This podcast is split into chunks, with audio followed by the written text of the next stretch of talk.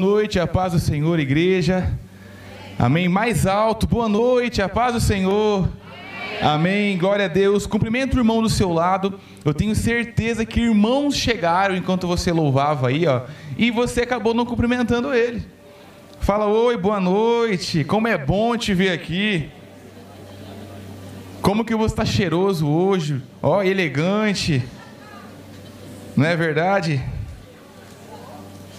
Deixa eu pegar aqui enquanto eu vou brincando um pouquinho, eu vou pegando o que eu preciso. Amém. Glória a Deus. Glória a Deus. É, uma, é um grande privilégio, é uma honra estar aqui nessa noite. Eu vou trazer hoje a palavra. E eu quero te convidar que você nesse momento se desligasse das coisas deste mundo. Que nesse momento que você, se você, você ora em línguas, está aqui nessa noite, começa a orar em línguas. Se você ainda não ora, começa a pedir a Deus, fala Jesus, fala comigo, Espírito Santo, fala comigo nessa noite.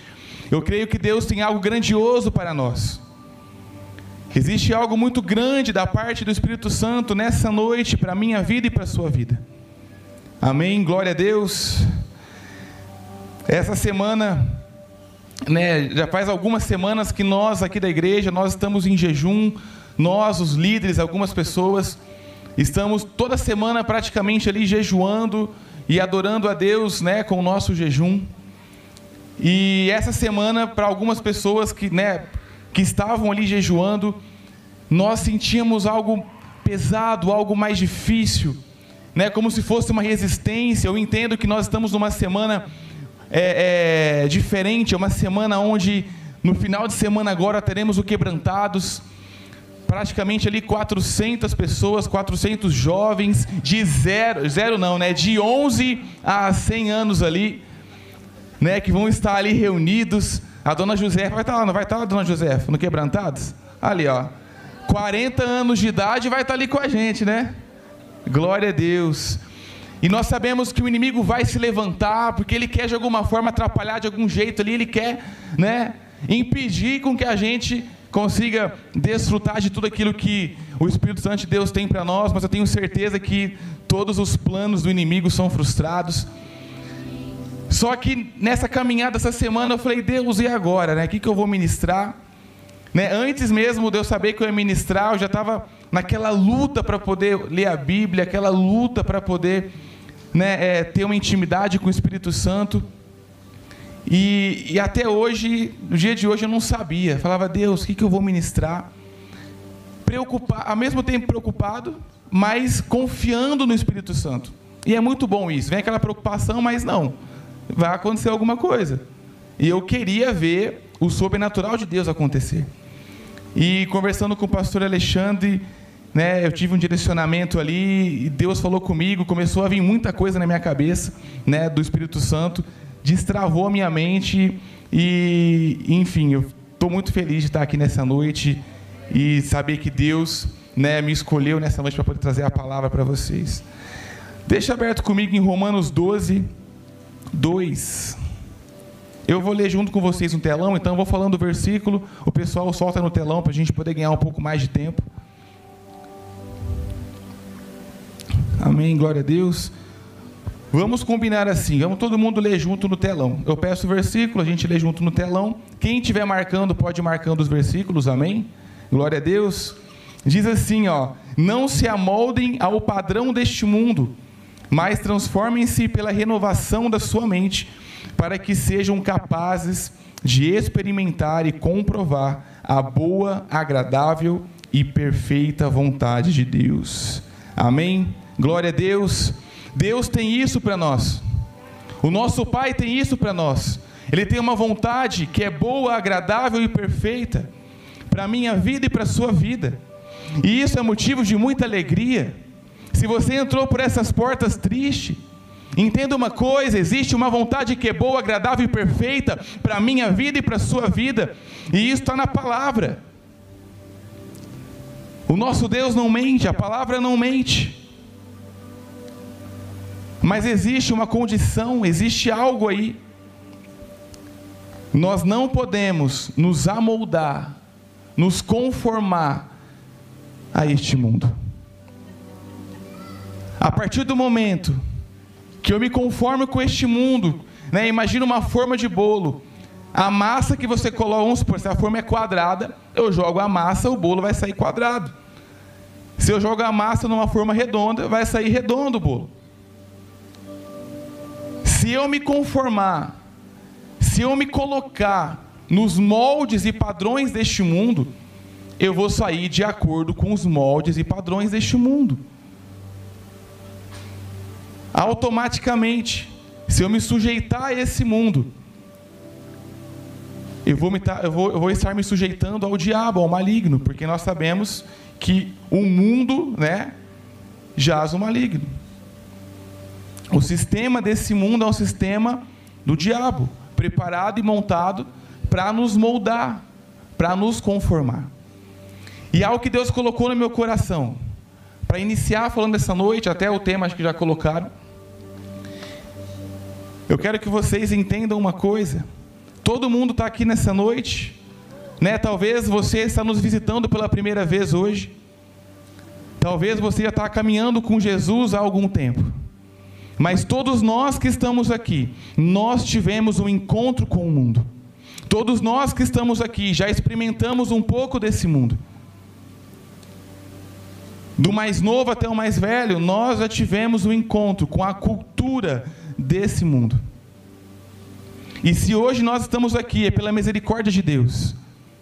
E se nós continuamos caminhando na presença do Espírito Santo, é pela misericórdia de Deus. Se hoje você chegou até aqui, no último mês do ano, enfrentando as lutas que você enfrentou, e você chegando aqui, entenda que isso é um milagre, é a misericórdia de Deus na sua vida. Mas entenda uma coisa: um dia você experimentou o mundo. Um dia você era do formato desse mundo. Não existe meio termo. Nessa terra, na nossa vida, vão ter duas culturas: a cultura do mundo e a cultura dos céus. A cultura do nosso rei, do nosso Deus. Não existe, ah, eu faço parte da minha própria cultura, não sou do diabo nem de Deus. Não existe isso. Não existe. Ou os seus pensamentos são moldados pela cultura desse mundo, ou os seus pensamentos são moldados pela palavra de Deus, pela cultura do céu. É importante que você entenda isso. A cultura do reino é onde estão a vontade e o propósito de Deus, é onde são estabelecidos os princípios na palavra fala, né, na oração do Pai Nosso: venha o teu reino e faça a tua vontade, assim na terra como é no céu. Igual nós cantamos hoje, igual Israel falou na palavra da oferta. A nossa cultura é celestial, não é aqui da terra.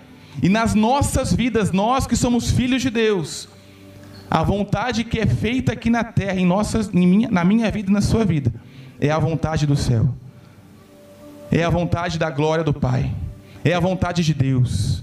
O quem manda nas nossas vidas hoje, em nome de Jesus, é a palavra de Deus, é a cultura do céu. Por isso que nós oramos: venha o teu reino, faça a tua vontade, aqui na terra como é no céu. Eu não sou daqui, eu sou do céu. Nós não somos daqui, nós somos do céu.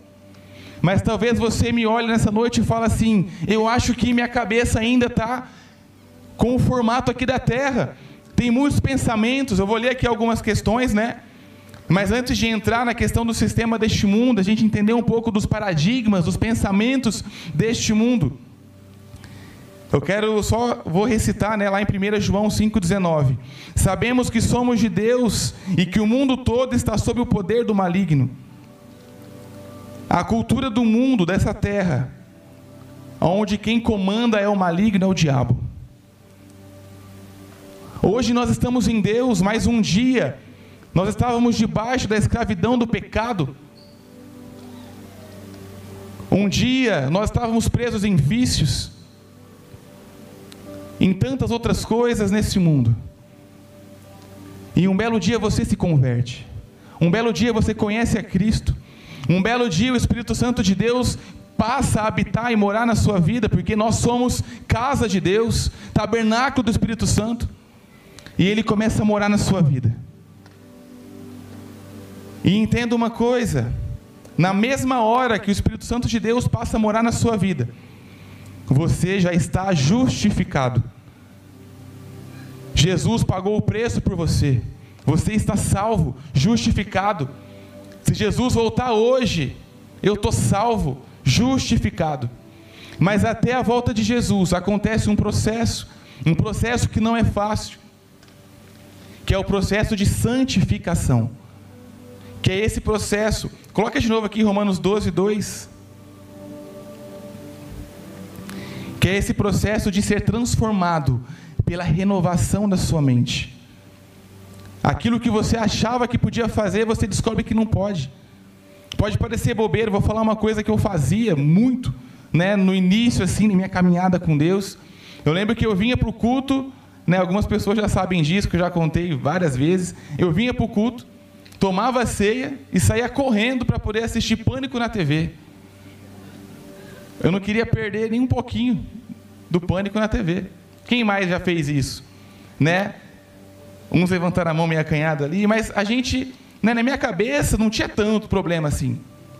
Eu não estava fazendo mal para ninguém, mas aquilo estava me contaminando. As piadas sujas, né, as mulheres ali seminuas, aquilo estava me contaminando de alguma forma, contaminando a minha forma de enxergar o mundo. Todos nós, nós temos uma visão, uma forma de entender, de, de enxergar o mundo. E a minha estava contaminada. Eu vinha e buscava Deus, mas também, ao mesmo tempo, cultuava ali as coisas deste mundo. E para mim não era problema nenhum. Mas eu comecei no meu processo de santificação e a entender que aquilo me fazia mal.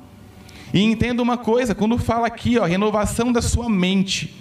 Sempre que na palavra de Deus falar mente, falar é, é, coração, entenda uma coisa, é alma. Quando a palavra de Deus fala Transformem-se pela renovação da sua mente, é transformem-se pela renovação da sua alma. Todos nós temos uma alma, e essa alma teve o um encontro com o mundo. E na nossa alma muitas marcas ficaram. Talvez você nessa noite está aqui cheio de marcas na sua alma, lutando para transformar ela, lutando para poder mudar o seu pensamento Talvez está há tanto tempo na igreja, mas ainda continua caindo nos mesmos pecados. Uma luta constante com a sua alma. Nós vamos entender um pouquinho aqui da sua alma. Como que funciona. Mas antes eu quero falar um pouco sobre o sistema desse mundo.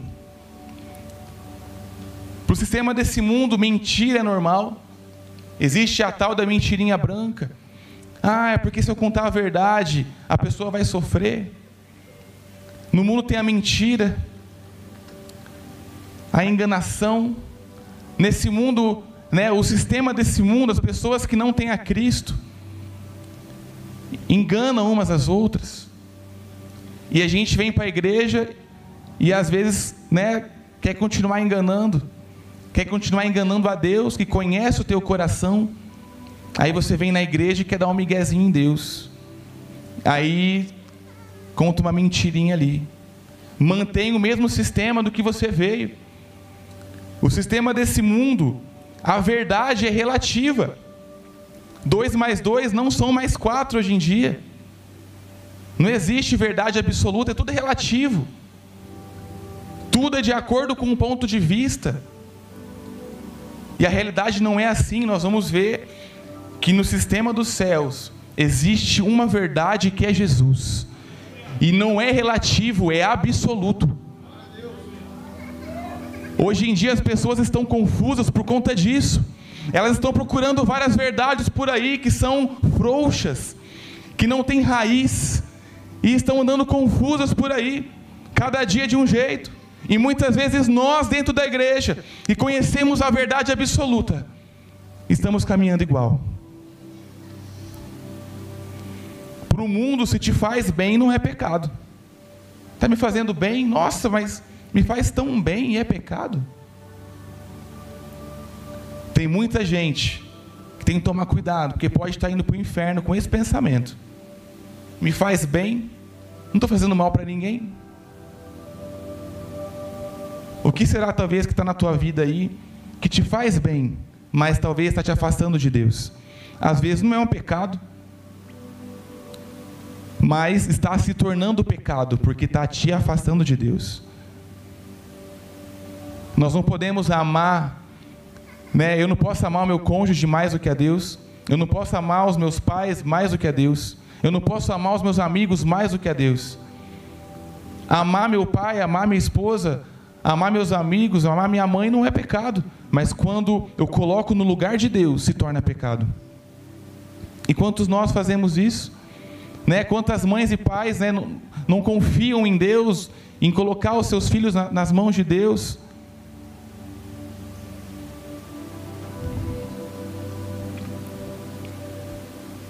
O mundo, né? Nós precisamos seguir o caminho do coração. Ah, se meu coração sente, eu vou fazer. Se não, eu não vou. E isso é mais uma mentira desse mundo.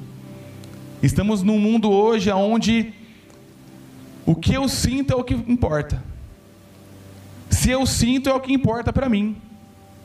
Mas tem muita gente indo para o inferno por conta disso.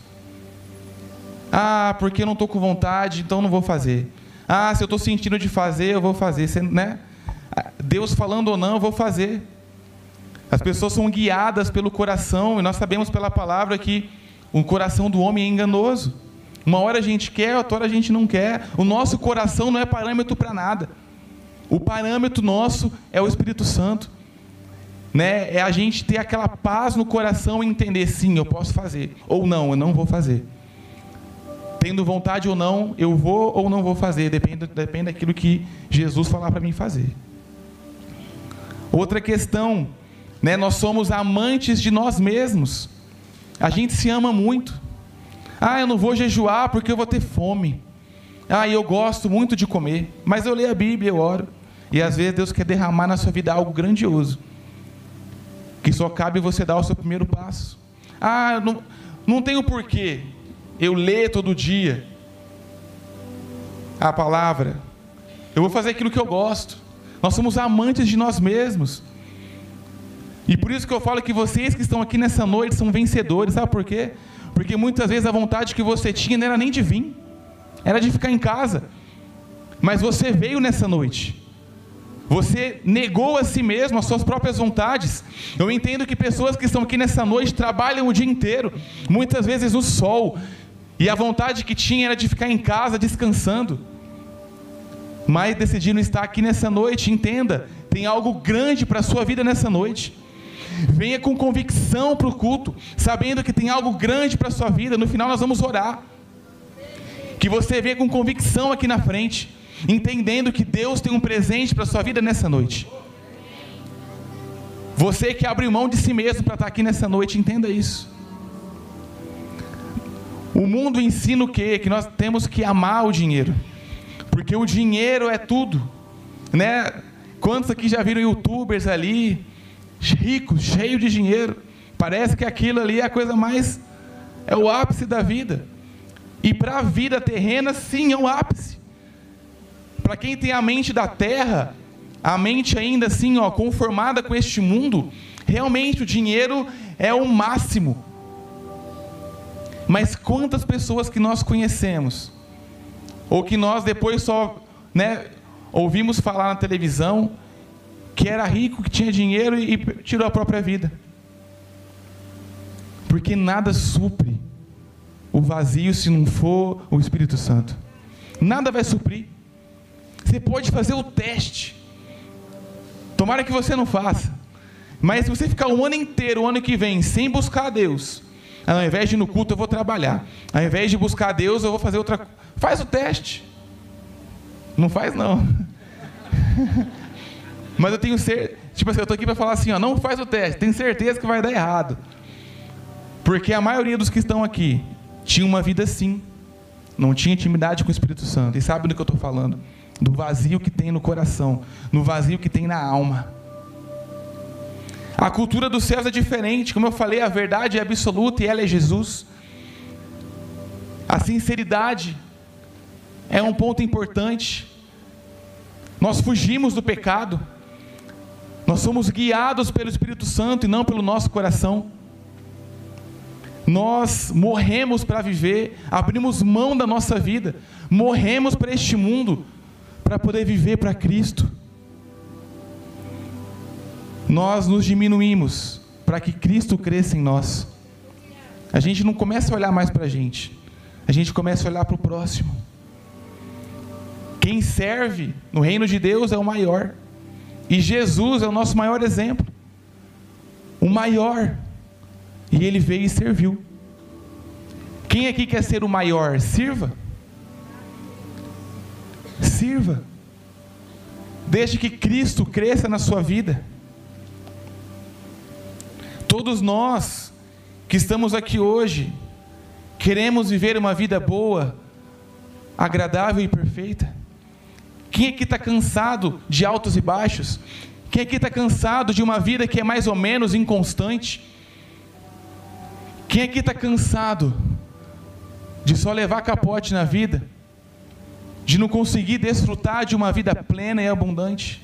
Eu estou cansado, eu quero mais. Por isso que eu digo, no final nós vamos orar, venha com intensidade, venha com o coração aberto, porque Deus vai derramar na sua vida algo grandioso hoje. Ele vai derramar na sua alma algo grande. Eu estou dizendo essas coisas para que você pense na sua vida. Talvez essa noite você vai vir aqui na frente e vai falar: realmente, Jesus, realmente, Espírito Santo. A minha mente ainda tem coisas deste mundo, mas me purifica nessa noite. Me toca com teu fogo nessa noite, o fogo que purifica e transforma a minha mente, me santifica. Entenda uma coisa: que o propósito de Deus é que você viva essa verdade de vontade boa, agradável e perfeita. Na palavra fala que todas as bênçãos já foram liberadas em Cristo Jesus, nas regiões celestiais, para nós, para mim e para você. Algumas pessoas do nosso meio já estão começando a acessar essas bênçãos. Não fique de fora. Não passe sua vida toda sem acessar essas bênçãos. Não passe. Mas existe um grande porém, um grande problema que nós precisamos resolver na nossa vida. Muitas vezes eu não consigo alcançar algo em Deus. Muitas vezes eu não consigo conquistar coisas em Deus por conta da minha alma. O nosso maior inimigo é nós mesmos. Quem já viu falar disso? Eu sou meu maior inimigo. A minha alma é minha maior inimiga. E eu quero falar um pouquinho, né? Não vou falar tudo sobre a alma, mas eu quero focar em algumas questões para que a gente entenda que muitas vezes, né, para que nós entendamos que muitas vezes nós não conseguimos chegar a lugares maiores ou vencer os nossos limites por conta da nossa alma. Quando eu comecei a descobrir isso, minha vida mudou. Eu comecei a fazer diferente, comecei a enfrentar ela e colocar ela no lugar que ela tem que ficar. Quando aceitamos e nos entregamos a Cristo, somos justificados na hora, como eu disse no começo, salvos na hora, mas existe um processo, o de santificação. Essa noite vai definir se você é aquele que vai ficar para sempre paralisado, ou se você é aquele que vai voar na presença de Deus, que vai mergulhar no mais profundo. Porque essa noite você vai descobrir a chave para você poder romper na sua vida. Você não vai mais ser o mesmo. E é você quem decide. É você quem decide. Você vai querer continuar na mesma limitação. Né? Muitos de nós vamos ser salvos, glória a Deus por isso, mas vamos chegar no céu sem desfrutar nem de um golinho daquilo que Deus tinha para nós. Vai passar a vida toda, muitas vezes sofrendo, e não vai conseguir desfrutar nem um pouquinho quem aqui quer passar por isso, levanta a mão. Misericórdia, irmão, não levanta a mão. Uma irmã levantou a mão. Nós não queremos, nós não queremos, irmã. Nós não queremos isso. Eu não quero chegar na minha velhice e falar, poxa, nossa, eu lembro do pastor Saulo, voava na presença de Deus. Como eu queria desfrutar disso. Um dia eu orei, eu estava ali, ali perto onde está o Adam. No dia que Foi no dia dos anjos? Foi o dia depois dos anjos? Ah, foi um dia e eu sentei e falei, Deus, eu quero muito desfrutar disso, eu quero muito ser doido. Sabe, eu quero muito voar na presença de Deus. E eu estava orando para poder ser igual ao Saulo. Deus, olha o Saulo. Eu quero não ter limite na minha alma. Nós vamos entender aqui que a nossa alma nos limita. E nós não conseguimos desfrutar de um culto muitas vezes, porque a nossa alma nos limita. Como eu falei, o processo de renovação da nossa mente é o mesmo que dizer o processo de renovação da minha alma. Repita comigo: a minha alma precisa de renovação. Entenda uma coisa: a nossa alma, ela está acostumada com as obras da carne, está acostumada com esse sistema. Ela está acostumada com o pecado. A sua alma desfrutou do pecado. Ela estava acostumada com isso. Para ela, muito prazeroso.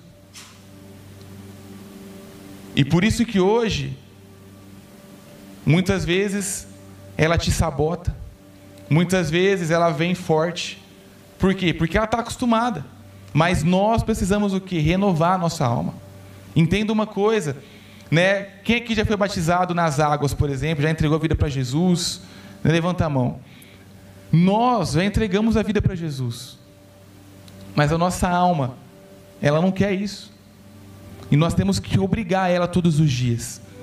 A adoração verdadeira é quando eu pego a minha alma e falo, você vai adorar Jesus. Eu pego a minha alma e falo assim, ó, você vai orar. Você vai jejuar. Você vai para o culto e vai adorar. Essa é a adoração verdadeira. É quando você vai. Você vai. Mas como eu falei, a nossa alma estava acostumada com o pecado. Por isso que é difícil. Eu lembro que eu, eu, pensava que quando eu me batizasse, quando eu passasse pelo encontro, reencontro, que eu nunca mais fosse ter tentação, que nunca mais eu fosse ter dificuldade com a minha alma. E não é verdade, né, pastor Saulo? Não tem como. Todos os dias a minha alma ela bate na minha porta. A nossa alma, ela é preguiçosa, ela é folgada. Nós vamos entender um pouco disso. Mas entenda uma coisa: quem aqui já, já leu aquela parte das obras da carne? Eu queria ler um pouquinho.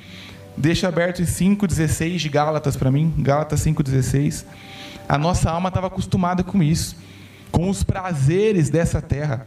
Ela estava acostumada. Estava acostumada. Nós vamos ler um pouquinho, talvez você viveu um pouco disso. Olha o que diz, diz aqui na, na palavra é, vivam pelo Espírito e de modo nenhum satisfarão os desejos da sua carne. Versículo 17. Pode passar isso. Pois a carne deseja o que é contrário ao Espírito, e o Espírito que é contrário à carne. E eles estão em conflito um com o outro, de modo que vocês não fazem o que desejam. Você nunca vai fazer o que você deseja. Ou é aquilo que o Espírito de Deus quer para a tua vida, ou é o que o diabo quer para a tua vida. Não tem meio termo. Nunca vai, ah, eu faço o que eu quero. Não existe isso. Estou falando de novo para você poder entender que não tem meio termo. Ou você faz a vontade do diabo ou a vontade de Deus. 18. Mas se vocês são guiados pelo Espírito, não estão debaixo da lei. 19. Ora, as obras da carne são manifestas: imoralidade sexual, impureza, libertinagem, idolatria, feitiçaria, ódio, discórdia, ciúmes, ira, egoísmo, dissensões, facções, inveja, embriaguez, orgias e coisas semelhantes a estas. A nossa alma estava acostumada com isso. E todos os dias. Para ela não era errado. Ela estava no controle, não tinha Espírito Santo nenhum. E ela comandava as nossas vidas. Não tinha Espírito Santo. A gente não tinha. Na palavra fala que só tem o Espírito Santo quem tem Jesus. E nós não tínhamos Jesus antigamente. Vivíamos de acordo com o molde desse mundo.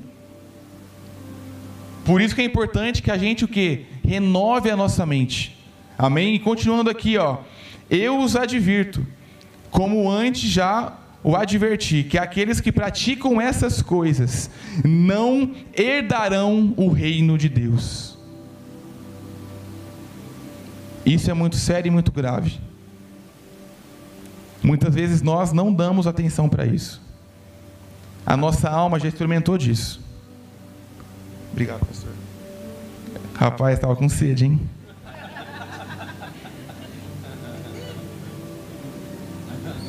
A nossa alma já experimentou disso. Imoralidade sexual, de inveja, idolatria, bebedice. E isso é grave e muito sério. Porque, como eu disse, muitas vezes nós estamos aqui adorando a Deus. E muitas vezes, talvez, praticando alguma obra da carne ainda.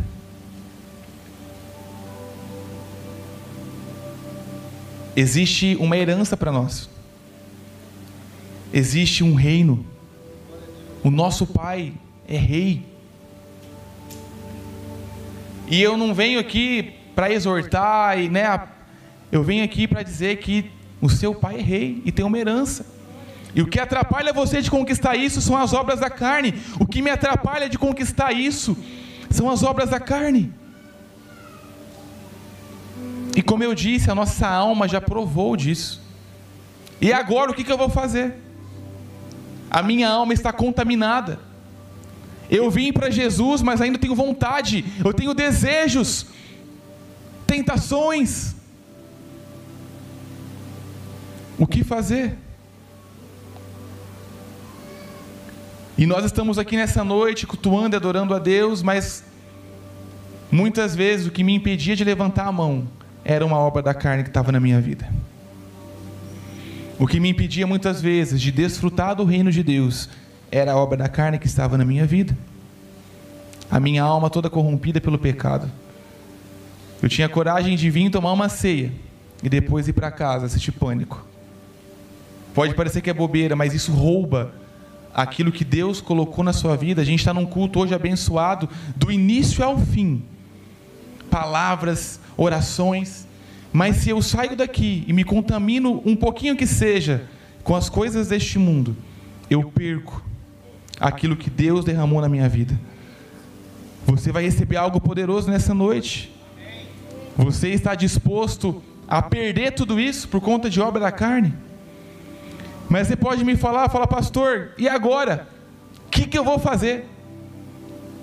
Eu estou preso nisso. Qual que é a minha saída? E é o que muitas vezes eu ficava pensando, e agora? Eu estou preso nesse vício. Até que um dia eu aprendi que eu tinha que ser sincero com Deus.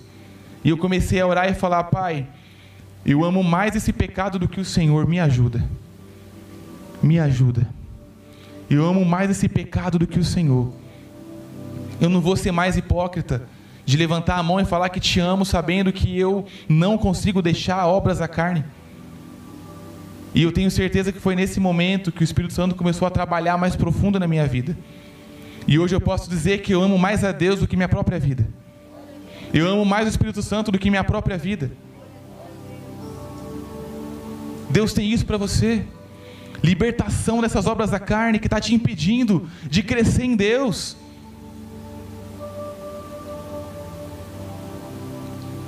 E como eu falei, a nossa alma foi contaminada. Foi contaminada, completamente contaminada pelo pecado. E por conta disso, eu vou citar só três problemas. Existem vários problemas que a nossa alma passa, mas só três que para mim são importantíssimos nós tratarmos nessa noite. Eu pretendo ser breve para a gente poder orar e colocar tudo na cruz de Jesus, para que o Espírito Santo venha e nos purifique nessa noite e nos limpe. Mas antes de continuar a leitura, entenda: você é herdeiro, amém? Você é herdeiro. Herdeiro. Sabemos que a nossa alma envolve algumas instâncias, entre elas o intelecto, que é a nossa mente, né, a nossa inteligência. Nossas emoções também estão ali, né, na, na nossa alma. E também nossas vontades e desejos. São três instâncias muito importantes para a nossa vida, para a nossa caminhada de ser humano mesmo. O nosso intelecto, que é a nossa inteligência, nossas vontades, os desejos e também as nossas emoções.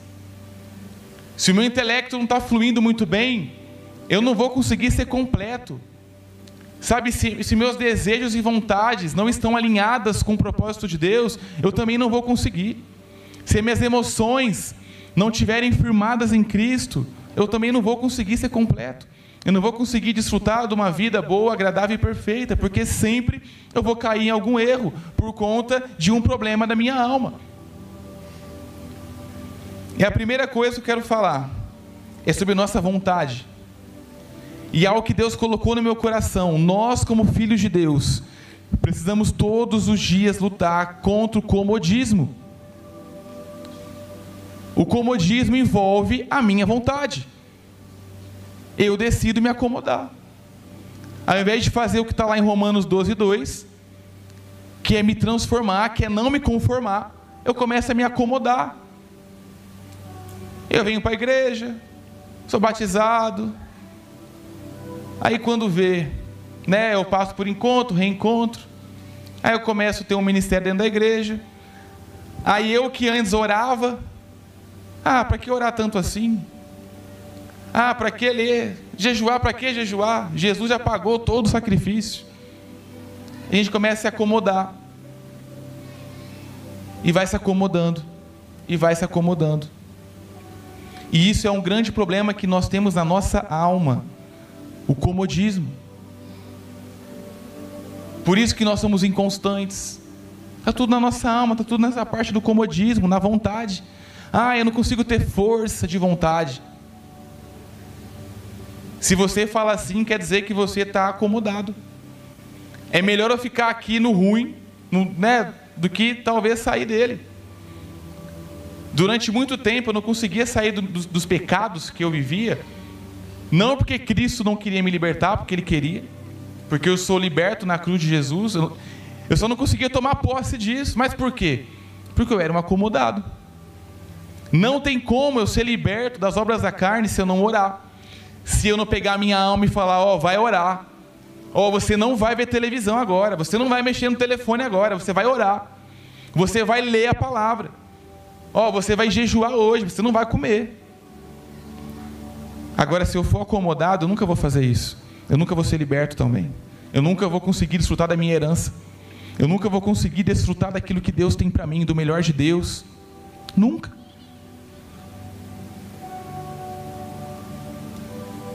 Nunca. Impossível. Não dá. Por isso que agora eu faço um desafio. Pega a tua alma todos os dias e fala: você vai orar. Você vai orar. Ah, mas eu não estou com vontade. O problema é seu. Vai orar. Vai orar. Vai ler a Bíblia. Vai orar, vai ler, vai aprender mais. Vai fazer uma teologia. Ah, mas tá bom, Deus. Eu vou no culto de quarta e vou na célula. Vai de domingo também. O que, que você vai fazer de melhor se não tiver no culto? O quê? Aí a sua alma vem várias coisas. Eu faço várias coisas. Eu posso estar comendo, posso estar dormindo. Eu posso estar saindo para algum lugar com meus amigos. Eu posso estar visitando um parente, eu posso estar viajando. Coisas que a nossa alma ama fazer, que não é pecado, mas que pode se tornar pecado. Mas nessa noite Deus tem libertação desse comodismo na tua vida. Eu creio que vai descer um fogo do Espírito Santo nessa noite que vai queimar todo o comodismo. Você vai sair daqui transbordando e com muita vontade de pegar sua alma amanhã e falar: você vai orar cedo. Uma coisa que eu tenho que fazer é pegar a minha alma e falar: você vai orar de madrugada. Eu estou lutando ainda. A minha alma gosta de dormir muitas vezes. Eu, né? Sem vergonha. E eu quero pegar e falar: você vai fazer isso. Nós temos, cada um de nós, nós temos alguma área aí que a gente tem que pegar pelo cangote e trazer para perto de Jesus. E pregar na cruz o nosso velho eu, falar não. Não é assim que funciona. Uma alma acomodada se torna religiosa e morna. Resumindo, sem vida. Será que nessa noite você se encontra sem vida? Religioso? Porque o comodismo só traz isso. Religiosidade você perde sua vida. né, os mornos serão vomitados. Eu não quero ser morno. Mas nessa noite nós vamos ser transformados, amém? Segundo ponto. Deixa eu pegar aqui certinho. Vamos lá. Problemas emocionais. Por conta do pecado. Vários problemas emocionais. A nossa alma ficou o quê? Desconfigurada. A nossa alma ficou desregulada. Então, muitas vezes, né, a gente se encontra numa situação ali desregulada emocionalmente. Flutuando muito, uma hora, sabe, uma hora está com ânimo, outra hora está sem ânimo. Picos, né? Uma hora eu estou muito feliz, outra hora eu estou bem triste. E isso é um sinal do que? De uma alma adoecida, de uma alma que teve um encontro com o mundo. Né? Os traumas deste mundo. Né? Quantos estão aqui nessa noite passaram por traumas, abusos, palavras de condenação, e o seu encontro com o mundo não foi legal. Não foi legal. E a sua alma toda bagunçada, suas emoções todas bagunçadas. Aí tem dia que você tem ânimo, tem dia que você não tem. Aí você decide algo quando você não, não quer mais. Nossas emoções É, abre comigo em Salmo 42, eu quero ler os 5 e os 6.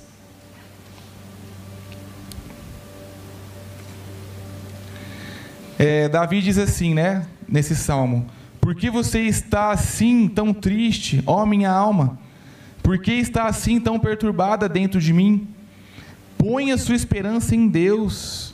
Olha que interessante, né? Davi passando por um momento ali de instabilidade na alma dele, nas emoções dele, ele triste. E ele começa a olhar para si. E esse salmo é bem, é bem legal, porque Davi está conversando com a alma dele aqui. Depois você pode ler ele inteiro, o Salmo 42. Por que, que você está abatida? Né? Ele olhando para dentro de si, por que, que você está assim? Triste. Mas na hora, Davi não fica se vitimizando. Ai, é verdade, eu estou mal. Não. Olha o que ele fala: Ponha sua esperança em Deus, pois ainda o louvarei, Ele é o meu Salvador. Próximo. Ele é meu Salvador e o meu Deus. A minha alma está profundamente triste. Por isso de ti me lembro, desde a terra do Jordão, das alturas do Hermon, desde o monte Mizar. Davi, o homem segundo o coração de Deus, que teve o privilégio de ser chamado o homem segundo o coração de Deus passou por um momento de tristeza, de muita dor. Mas ele pega a alma dele. Você vai adorar. Eu, como psicólogo, eu entendo que tem muitas questões que não é falta de Jesus. Não é falta de Jesus.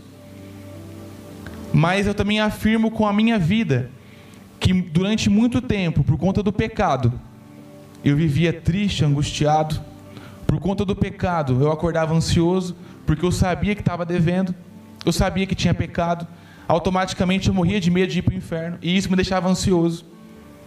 Eu era imaturo na época, e isso arrebentava com a minha vida. Eu sabia que era por consequência do meu pecado. Eu também entendo que existem situações que não é por conta de pecado, não é por conta de. Não. Mas tanto de um jeito ou de outro, Jesus entende você. O Espírito Santo de Deus entende você, ele está aqui nessa noite, e talvez se tua apatia, tua tristeza da tua alma, você sabe que não é pecado.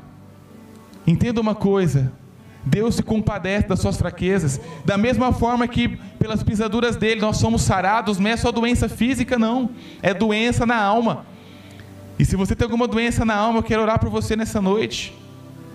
Aconteceu algo tremendo lá em Sumaré. Né? Um, um, pastor foi orar por mim, não sabia que eu era psicólogo, e ele orou e falou assim: ó, Deus derrama uma unção para curar doenças psicossomáticas. E eu quero começar a orar para que pessoas melhorem, para que pessoas fiquem mais saudáveis emocionalmente. Amém? Então, se algo na sua vida nessa área, venha se você sabe que é um pecado que está deixando você ansioso, Se arrependa nessa noite. Não fique mais ansioso, não ande mais por aí triste por conta de pecado, por conta de obra da carne. Entenda que você tem um pai que é rei e você tem uma herança. Existem três tipos de pessoas que eu selecionei aqui, né? Tem pessoas que falam assim: se Deus me abençoa, eu amo. Se não, eu não busco mais. Então tem pessoas que só buscam a Deus para poder ter alguma coisa. Pessoas que fazem isso têm problemas na sua alma, têm problemas de identidade. Só busca a Deus se tiver algo para oferecer. Aonde foi que você aprendeu isso? Veio de algum lugar. Não veio da palavra. Quantos de nós só buscamos a Deus quando Deus nos abençoa? Aí depois que Ele abençoa, a gente sai fora. Né? Ou se Ele não abençoa, a gente para de buscar Ele. Aí a nossa alma grita: é o outro, Deus abençoa. É o pastor Anderson, Deus abençoa. Agora eu não. Ah, porque o pastor Saulo é abençoado. Eu, aí começa aquela coisa da alma. Aí Deus vai lá e faz um milagre na vida dele. Aí ele fica feliz. Só que aí no outro dia faz um milagre na vida da Débora. É, na Débora faz, né? Na minha só fez ontem. Aí, né? Tem pessoas que só buscam a Deus quando está na pior. Tá morrendo, aí busca. Ao invés de ser esperto e buscar toda hora, busca só quando está morrendo. Deu ruim. Né? Líder falou para não fazer. Amigos, veio um profeta e falou: não faz isso. Aí a pessoa vai lá e faz, deu tudo, tudo errado, aí vai buscar a Deus. Aí no final quer culpar Deus ainda. Pessoas que fazem isso também têm problemas na alma. Por que buscar Deus só quando dá errado? Por que, que eu não posso ter um relacionamento com meu pai? Muitas vezes, né, nós temos esse relacionamento meio torto com Deus. Deus não tem isso para nós, não. Sabe, Deus tem uma vida que é boa, perfeita e agradável. E existe o tipo de pessoa que busca a Deus em todo tempo, e somos nós, amém? Fala assim, ó, eu busco a Deus em todo tempo. Eu busco a Deus em todo tempo. E terceira e última coisa. Ah, uma coisa que eu ia falar, né? É, eu coloquei aqui sobre pessoas que se vitimizam muito. Eu estava orando hoje e Deus me deu uma revelação absurda. Sabe por que, que o ser humano é muito vitimista? Sabe onde começou isso? Lá no Jardim do Éden. Quando Adão errou e por culpa dele, eu estou pagando o pato dos pecados. Eu estava orando e Deus me revelou isso, eu achei isso um absurdo, eu nunca tinha, nunca tinha ouvido isso. E na hora eu fiquei, Deus, é sério isso mesmo? Deus começou a me levar lá no, no, no passado, lá no, no Éden lá. Então todo ser humano que nasce, nasce com esse sentimento assim de injustiça, de nossa, eu sou vítima de algo que Adão fez.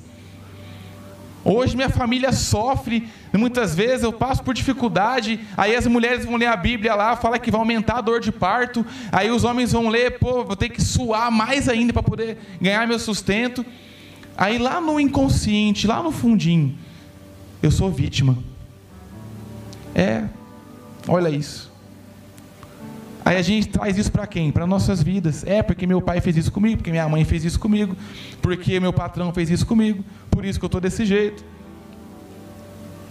Mas tudo isso é fruto do pecado lá no Éden. E nós esquecemos que Jesus pagou o preço por nós. A gente se esquece que a glória da segunda casa é maior do que a primeira. A gente se esquece que o segundo Adão, que é Jesus, passou por essa terra e morreu no nosso lugar e nos justificou. Eu não estou mais na injustiça. Ah, por quê? Ah, porque Adão. Eu tenho certeza que se fosse nós lá, a gente também erraria. Quantos de nós aqui nessa noite já não pecou e errou depois de um culto abençoado? Quantos de nós aqui já não pecou e errou depois de sair do encontro? Não é mais tempo de vitimismo.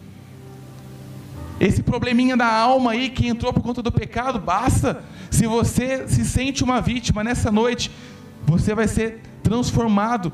Se você quiser, você não vai ser mais vítima. Você vai sair daqui justificado de cabeça erguida. E terceira e última coisa é sobre o intelecto.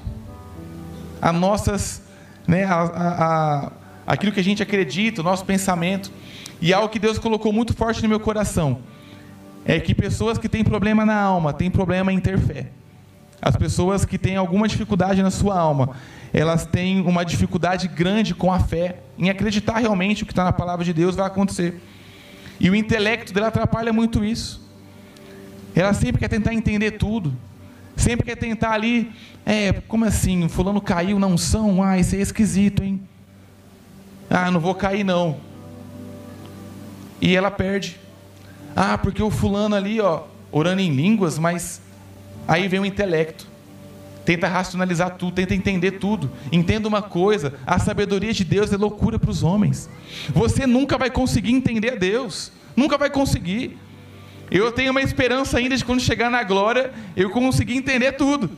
Essa é a minha esperança, mas aqui na terra você não vai conseguir, porque a sua mente é limitada. Aí você, todo mundo cai na unção, todo mundo, né? Cada um é de um jeito. É difícil você ver o caindo. Um pouco é meu intelecto, que eu fico, né? Eu tenho vergonha, muita vergonha. Deus está quebrando isso na minha vida. Eu não quero que a vergonha me impeça de voar na glória de Deus. Sabe, de eu lembro que um dia o pastor Everton, lá de Altinópolis, ele sentiu uma cascata de água caindo nele. Na hora ele caiu e ficou mergulhado. Eu fiquei, puxa vida, não estou vendo nada.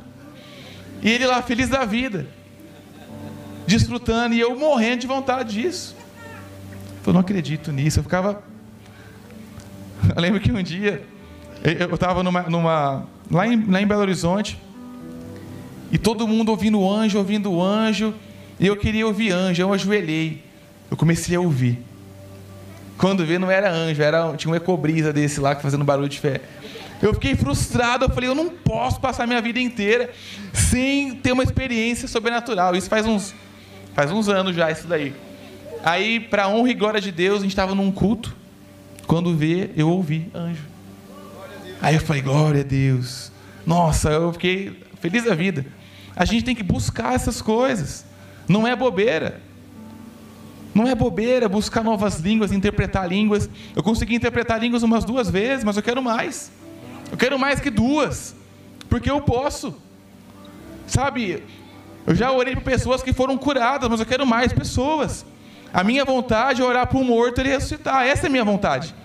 E eu acho que eu vou ser muito triste. Lógico que não vai ter tristeza no céu. Mas vai ser muito ruim para mim chegar e falar, pô, não, nem um hortinho, né? Eu quero, eu quero isso, mas o nosso intelecto atrapalha muitas vezes. Quantas vezes Deus falou para mim assim, ah, Lucas, ora por fulano, é isso, isso e aquilo. E eu não orei porque eu fiquei, ah, Deus, no intelecto ficou travado, a minha alma travou. Medo de errar, vergonha. Mas em muitas outras oportunidades eu orei e era aquilo. Né? Eu entreguei e era aquilo. Né? Teve um dia que eu cheguei, eu nem lembrava disso. O, o, o Jonatas, né? Chegou. Lembra daquele dia que você orou por mim? Eu falei, não, não lembro, eu lembro que eu orei, mas não lembro o que foi que eu orei. Aí você orou por cura e tal. Aí um belo dia ele chegou, diante dessa palavra, orou por um familiar e foi curado.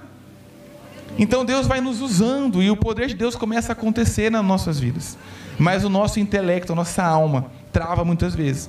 Se você é travado na tua alma, no seu intelecto, Deus vai te libertar nessa noite. Venha com fé. Venha com fé. Entenda uma coisa, a mente cauterizada, né? Aquela quando é tipo cimento, um cal, fica, né? Muitas vezes a nossa mente por conta do mundo é cauterizada, é rígida. É... Mas eu creio que Deus vai quebrar toda a mente rígida, cauterizada nessa noite. Amém. Abre comigo o último versículo que nós vamos ler, Romanos 8, 11. Eu vou ler, não, vamos ler aqui junto, né? Nosso combinado de ler junto aqui. Fala assim, ó. E se o espírito daquele que ressuscitou Jesus dentre os mortos habita em vocês, aquele que ressuscitou. A... Opa, opa. Varão de guerra, tá rápido aí o trem. Vamos lá. Aquele que ressuscitou a Cristo dentre os mortos também dará vida a seus corpos mortais por meio do seu Espírito que habita em vocês. Segura aqui um pouco.